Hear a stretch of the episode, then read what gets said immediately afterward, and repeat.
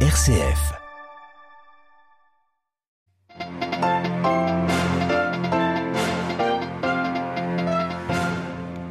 Vladimir Poutine, toujours plus convaincu de son bon droit et de sa victoire dans la guerre contre l'Ukraine, le président russe s'adressait à la nation russe dans son discours annuel. Il a aussi annoncé la suspension de la participation de la Russie au traité New Start sur les armes, sur les armes nucléaires. Le chef du parti islamiste tunisien Enarda, convoqué aujourd'hui par la police, nouvel épisode dans la répression par le président Sayed de toute forme de contestation. La réforme de la justice israélienne adoptée en première lecture par la Knesset, le projet de loi affaiblirait notablement la Cour suprême, ce qui provoque une vive protestation de la part de l'opposition et d'une partie de la société. Rescrit du pape François concernant le motu proprio traditionis custodes de 2021, le Saint-Père précise deux points qui faisaient l'objet d'interprétations divergentes. Nous verrons lesquels à la fin de ce journal. Radio Vatican, le journal, Xavier Sartre.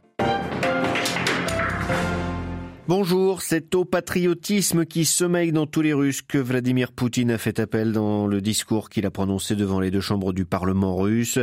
Une année après le lancement de son opération militaire spéciale en Ukraine, le maître du Kremlin reste plus persuadé que jamais de l'emporter. À Moscou, Jean-Didier Revoin. À en croire Vladimir Poutine, c'est forcé et contrainte par les Occidentaux que la Russie a dû se résoudre à prendre les armes pour défendre les populations opprimées du Donbass. Le président russe a une nouvelle fois dressé le portrait d'un Occident décadent, utilisant le peuple ukrainien pour s'attaquer à la Russie. Il n'a pas hésité à utiliser la menace nazie qui résonne dans le cœur de chaque Russe pour justifier son opération militaire. L'essentiel de son allocution s'est concentré sur les mesures de soutien dont il compte doter l'économie russe, développer les infrastructures pour doper les échanges intérieurs et développer de nouveaux axes de communication vers l'Asie. Voici quels sont les objectifs sur lesquels le gouvernement devra plancher en partenariat avec les dirigeants des 89 régions du pays.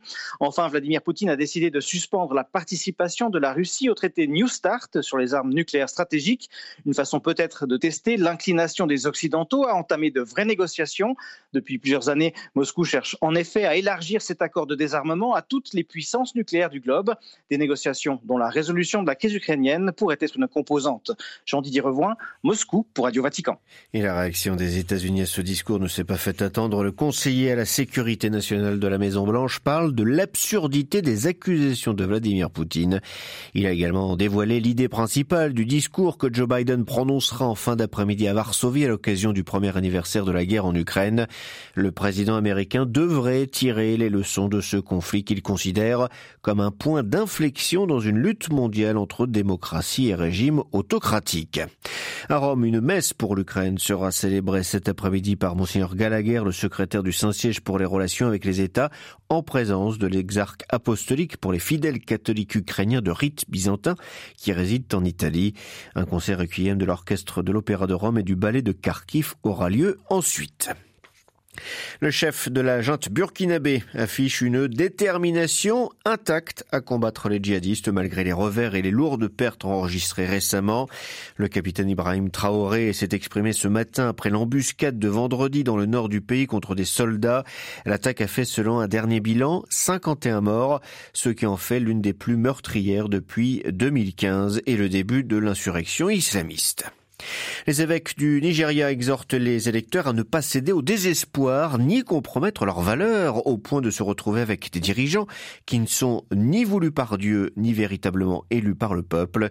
C'est ce qu'ils ont notamment déclaré à l'issue de leur assemblée plénière quelques jours avant la présidentielle prévue samedi. Nos votes sont précieux, disent-ils, nous devons les utiliser à bon escient. Nous encourageons donc tous les citoyens éligibles à se déplacer en masse pour voter pour les dirigeants craignant Dieu, honnêtes, dynamique et transparent pour un meilleur Nigeria.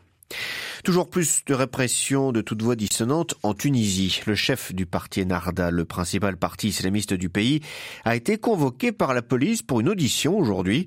Les motifs de cette convocation n'ont pas été dévoilés. C'est le dernier épisode, en tout cas, d'une série de décisions du pouvoir pour museler les opposants au président Kaïs Sayed, qui s'est arrogé tous les pouvoirs depuis son coup de force de juillet 2021. Vincent Gesser, chercheur au CNRS et spécialiste de la Tunisie, revient sur cette du régime tunisien.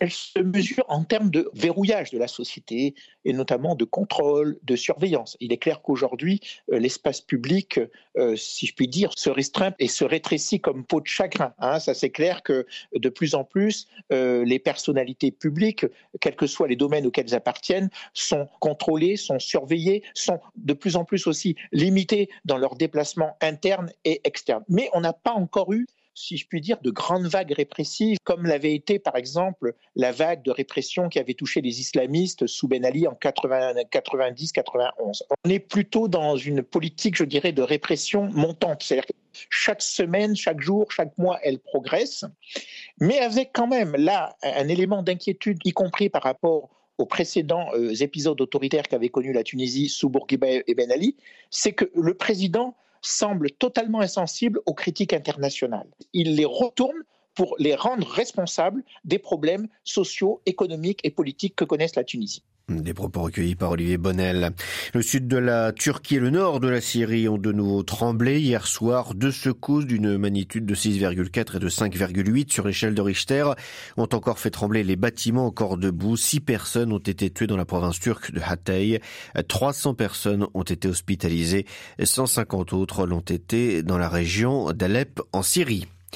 La justice est-elle menacée en Israël? C'est ce que pensent en tout cas les opposants à un projet de loi adopté hier en première lecture par la Knesset, projet qui prévoit de réformer le système judiciaire. Il concerne tout particulièrement la Cour suprême. Les débats ont été houleux hier dans et en dehors du Parlement. 40 000 personnes manifestant devant le bâtiment. À Tel Aviv, Lucas de Villepin. Ce sont les deux lois les plus polémiques de la réforme judiciaire qui étaient votées par la Knesset. La première permet au Parlement de faire annuler certaines décisions de la Cour suprême par un simple vote à la majorité. La seconde donne plus de pouvoir au gouvernement pour nommer les juges. Un déséquilibre des pouvoirs dangereux pour la démocratie selon l'opposition. En début de séance, plusieurs députés ont brandi des drapeaux israéliens au cri de honte, interrompant ainsi les débats. Un peu plus tard, ce sont des manifestants qui sont entrés dans l'enceinte du Parlement sans parvenir à gagner l'hémicycle. À l'extérieur, une marée humaine était rassemblée pour dire non à cette réforme. Manifestation à Jérusalem, Tel Aviv et des routes bloquées entre les deux villes. Mais malgré l'hostilité d'une grande partie de l'opinion publique, Benjamin Netanyahu compte bien aller jusqu'au bout. Hier, il a accusé les opposants à cette réforme de même piétiner la démocratie. Lucas Deville, Tel Aviv, Radio Vatican. Les Thaïlandais iront aux urnes en mai, probablement le 7. C'est ce qu'a confirmé le Premier ministre Prayut chan qui est candidat à sa réélection. Il devrait dissoudre le Parlement en mars, peu avant la fin du mandat des députés. Le chef du gouvernement tentera de se maintenir au pouvoir qu'il occupe depuis son coup d'État de 2014. Les Sri Lankais, eux, devraient attendre en revanche pour voter. Le gouvernement est sur le point de reporter pour une durée indéterminée les élections locales prévues normalement en mars. En cause, le manque d'argent, le Trésor public refusant de financer le scrutin. Au Vatican, le pape précise son motu proprio traditionis custodes de 2021. La salle de presse du Saint-Siège a publié ce matin un rescrit sur ce texte qui précise les conditions de la célébration de la messe selon le rite préconciliaire. François clarifie deux points qui avaient donné lieu à des interprétations différentes et confirme l'obligation faite aux évêques d'obtenir le consentement de Rome. Les détails de Jean-Charles Puzolu. Moins de deux ans après être additionnis custodes, François est amené à préciser et confirmer deux points du motu proprio sur la célébration de la messe selon la forme extraordinaire du rite romain.